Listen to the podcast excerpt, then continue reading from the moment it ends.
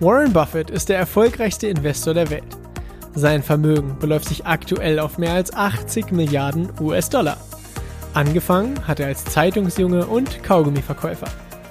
Willst auch du endlich finanziell frei werden? Willst auch du erfolgreich dein Geld für dich arbeiten lassen? Dann bist du hier genau richtig. Denn alles, was du brauchst, ist Wissen. Wissen über Buffetts Mindset, seine Tools, Methoden und Strategien und die Anleitung dafür, wie du es umsetzt. All das erhältst du hier im Little Buffett Podcast. Der Podcast für alle Investoren und die, die es werden wollen. Mein Name ist Dominikus Link und ich begrüße dich ganz herzlich zur 61. Folge mit dem Thema Wann sollte man eine Aktie verkaufen?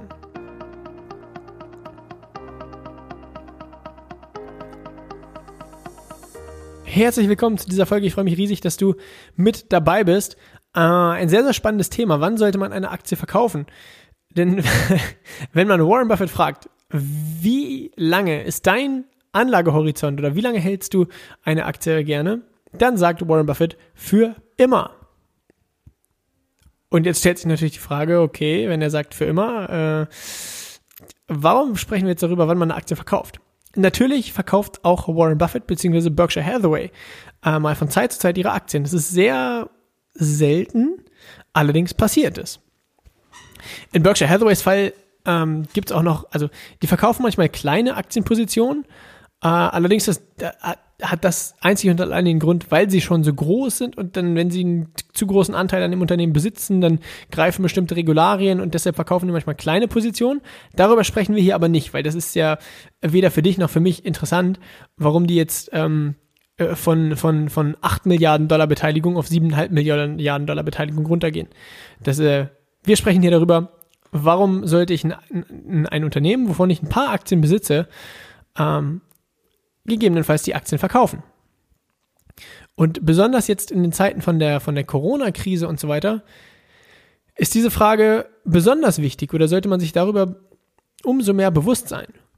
Denn aktuell verkaufen unfassbar viele Menschen ihre Beteiligungen und sagen, oh, naja, wer weiß, wo das noch hingeht und hm, hm, naja, nee, nee, nee, das ist mir alles zu ungewiss, ich verkaufe jetzt meine Aktien. Und ist das wirklich der richtige Weg? Denn wenn man, äh, es gibt ein Zitat von Warren Buffett, der sagt, uh, be greedy when, other, uh, when others are fearful and fearful when others are greedy. Also sei ängstlich, wenn andere gierig sind. Das heißt, sei dann ängstlich, wenn die Kurse oben stehen, wenn alle sagen, ach ja, ja, hier wird gerade sehr viel Geld verdient. Und sei dann gierig, wenn andere ängstlich sind. Das heißt, in den Zeiten von den, von Corona und so weiter, wo, wo überall Angst herrscht, sagt Warren Buffett, ist die Zeit richtig gierig zu sein. Das heißt, sich dann äh, entsprechend an den Unternehmen zu beteiligen. Anstatt, also ja, Aktien kaufen, anstatt Aktien zu verkaufen. Nur die meisten Menschen machen eben genau das Gegenteil, was ja auch Ursprung dessen ist, dass die Kurse fallen. Also je mehr Leute verkaufen, desto mehr fallen ja die Kurse. Das ist ja ähm, die Natur von Angebot und Nachfrage. Je höher das Angebot, also wenn viele Menschen ihre Aktien anbieten, aber keiner die Aktien kaufen will, heißt, Preis geht in den Keller. Und das heißt, warum sollte man eine Aktie verkaufen oder wann sollte man eine Aktie verkaufen? Der gefallene Kurs darf niemals der Grund sein, um eine Aktie zu verkaufen. Denn der gefallene Kurs, rein der Aktienkurs, heißt ja nur, dass die Aktie niedriger bewertet wird.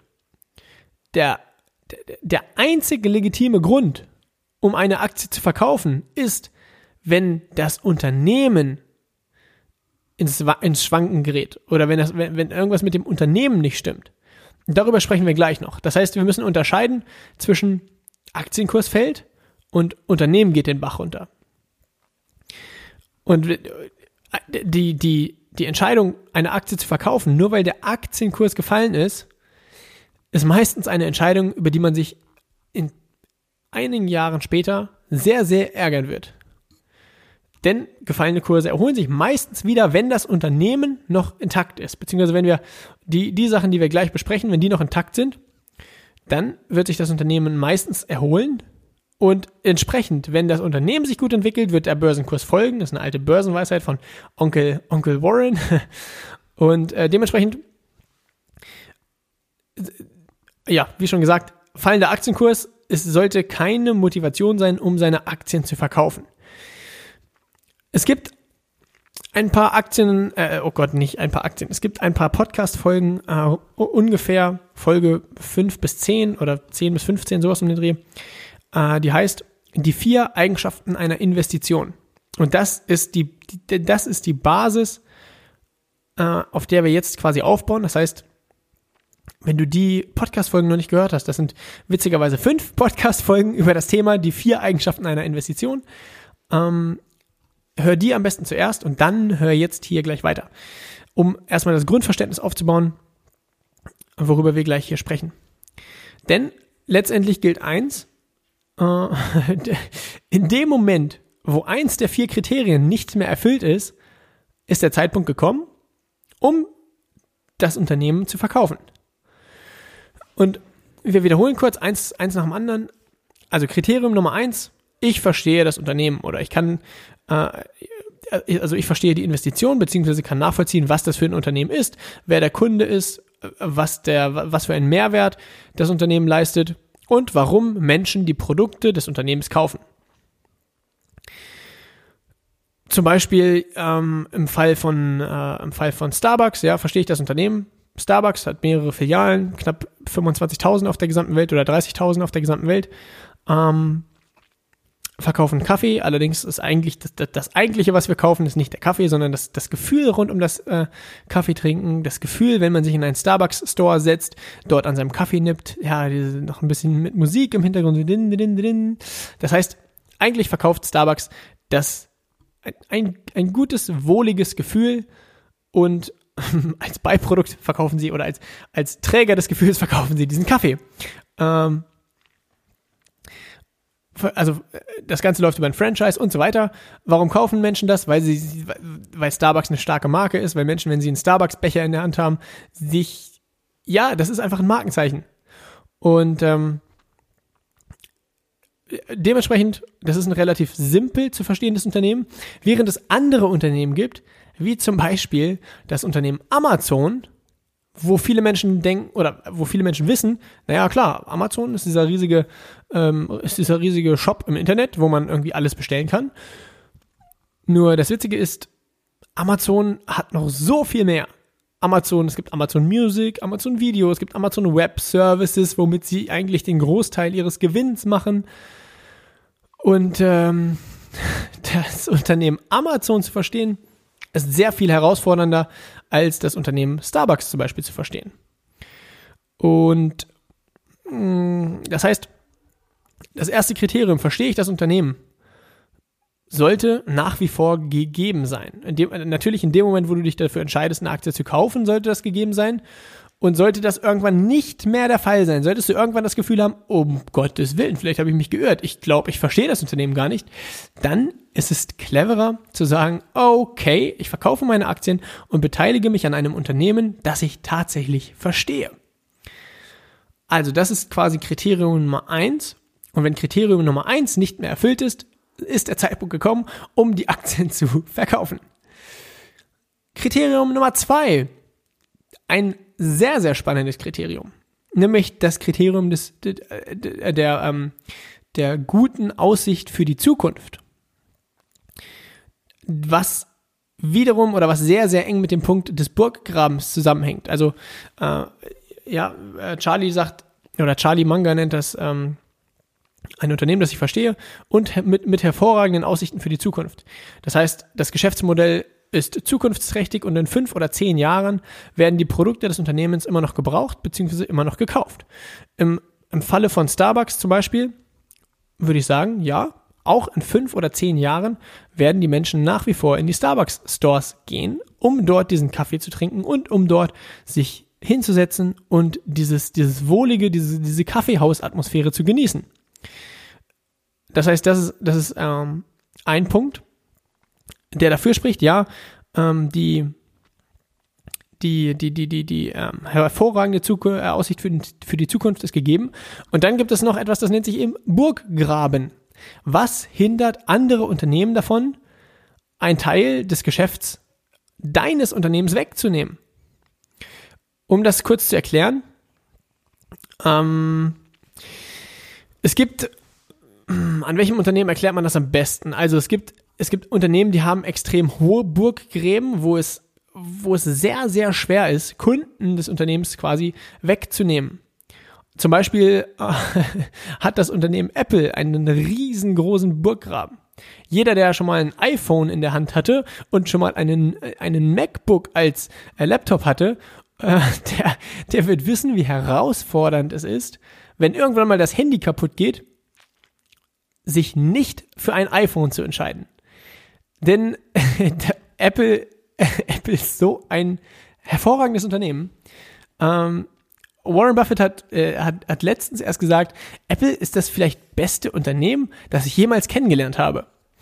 Ähm, denn diese ganzen Apple-Produkte funktionieren so hervorragend miteinander, also dass wenn du erstmal in diesem Apple-Universum drin bist, dass du dort gar nicht wieder raus willst.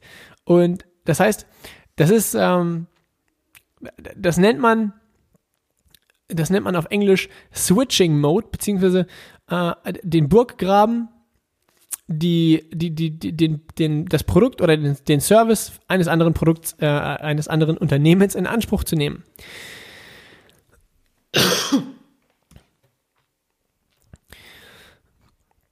Und bei Apple ist das definitiv der Fall. Wenn du erstmal in dieser, in dieser Apple-Welt drin bist, willst du nicht mehr raus, weil der, der Schmerz zu wechseln viel zu groß ist. Das werden, wenn, wenn du schon mal, ähm, besonders die Unternehmer unter euch werden mit Sicherheit äh, schon mal erlebt haben, wie herausfordernd es ist, ein sogenanntes CRM-System zu wechseln, also ein, ein, ein Customer Relationship Management System. Das heißt, das äh, System, worin du alle deine Kundendaten festhältst, wo du, wo du festhältst die, die E-Mail-Adressen, die Telefonnummern, die, ähm, die Daten, wann welcher Kunde was gemacht hat, wann welcher Kunde was gekauft hat, da sind die, die Rechnungen des Kunden festgehalten und so weiter. Das, also da von einem System aufs andere umzusteigen, ist so unfassbar herausfordernd. Deshalb äh, haben CRM-Systeme auch einen sehr großen Switching-Mode. Ähm, ja, darüber habe ich jetzt äh, entsprechend die letzten drei, vier Minuten schon äh, gesprochen. Äh, das Unternehmen Apple wiederum, um da wieder den Kreis zu schließen, hat außerdem noch den Brand Mode. Das heißt, die, die, diese riesengroße Marke. Apple ist eine Marke und wenn Menschen mit einem iPhone in der Hand durch die Stadt laufen, fühlen sie sich geiler, als wenn sie mit einem Android-Handy durch die Stadt laufen. Weil diese Marke Apple so ein hohes Ansehen genießt. Also das heißt, äh, der, der, ähm, der Burggraben.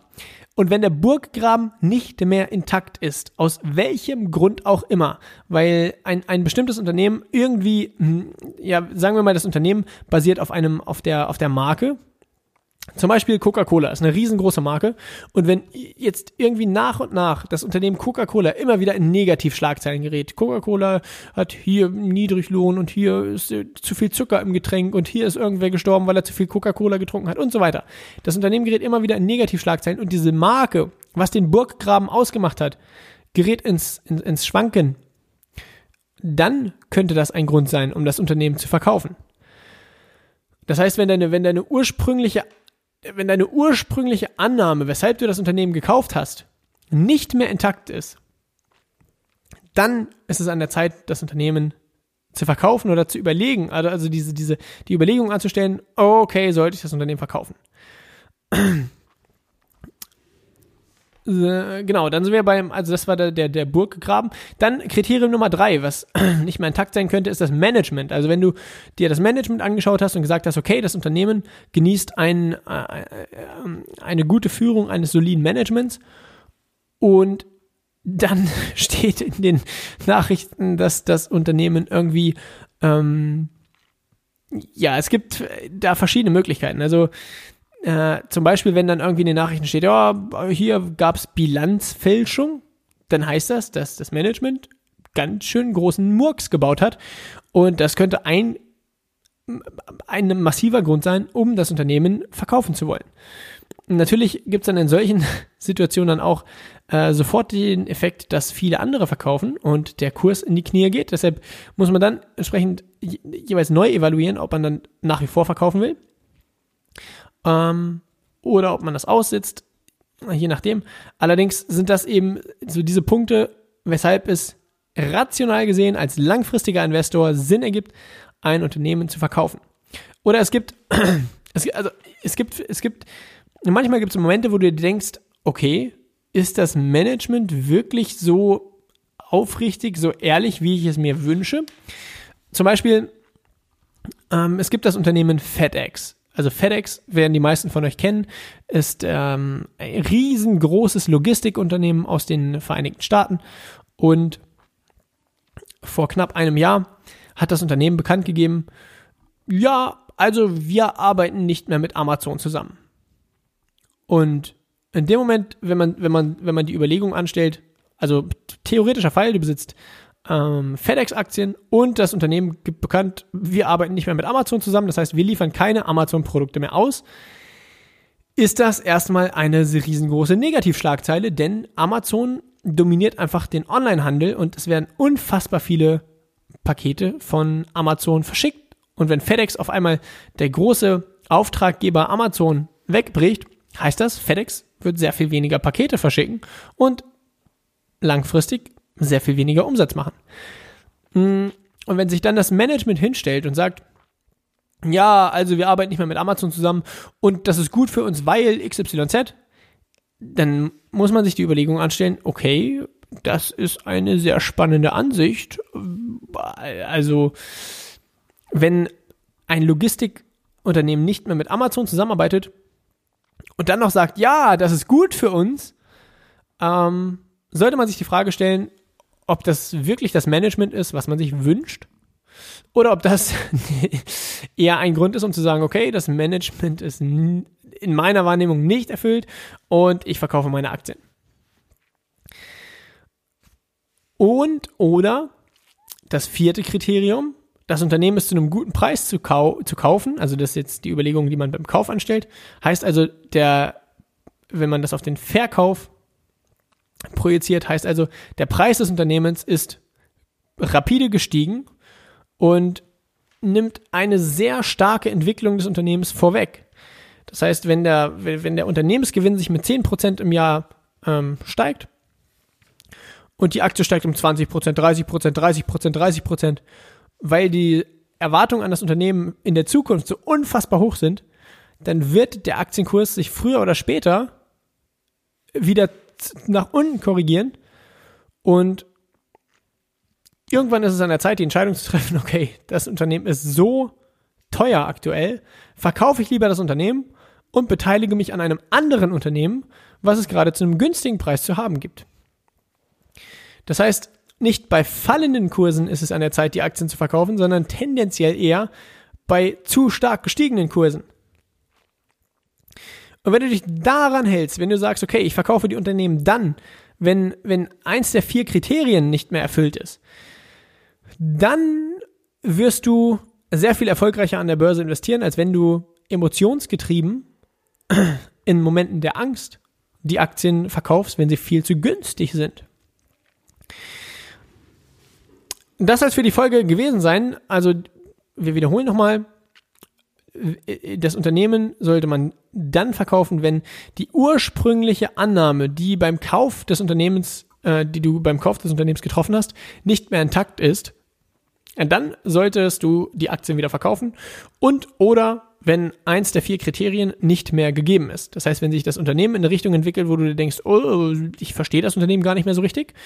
Oder Punkt Nummer zwei, wenn der Burggraben nicht mehr intakt ist. Das heißt, äh, zurück zum Beispiel, äh, wenn das Unternehmen auf eine große Marke basiert und die, das, das Markenimage ins Wanken gerät. Oder Punkt Nummer drei, du äh, verkaufst das Unternehmen, weil das Management nicht mehr den Kriterien standhält oder nicht mehr deinen Erwartungen entspricht.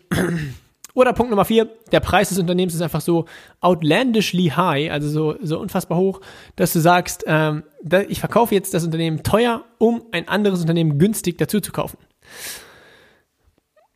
Vielen, vielen Dank, dass du dir die Zeit genommen hast, um in den äh, Little Buffett Podcast reinzuhören. All das, was wir hier besprechen, soll natürlich keine Anlageberatung sein, sondern es geht lediglich darum, dir die Tools und Strategien der erfolgreichsten Investoren der Welt mit an die Hand zu geben. Wenn dir die Folge gefallen hat, freue ich mich riesig, wenn du mir eine Bewertung bei iTunes gibst oder den Podcast hier abonnierst oder natürlich beides und die Folge an einen Freund weiterleitest. Fragen oder Anregungen kannst du mir am besten bei Instagram weiter senden. Dort findest du mich unter dem Benutzernamen @dominikuslink. Bis zur nächsten Folge und viel Erfolg beim Investieren wünsche ich dir.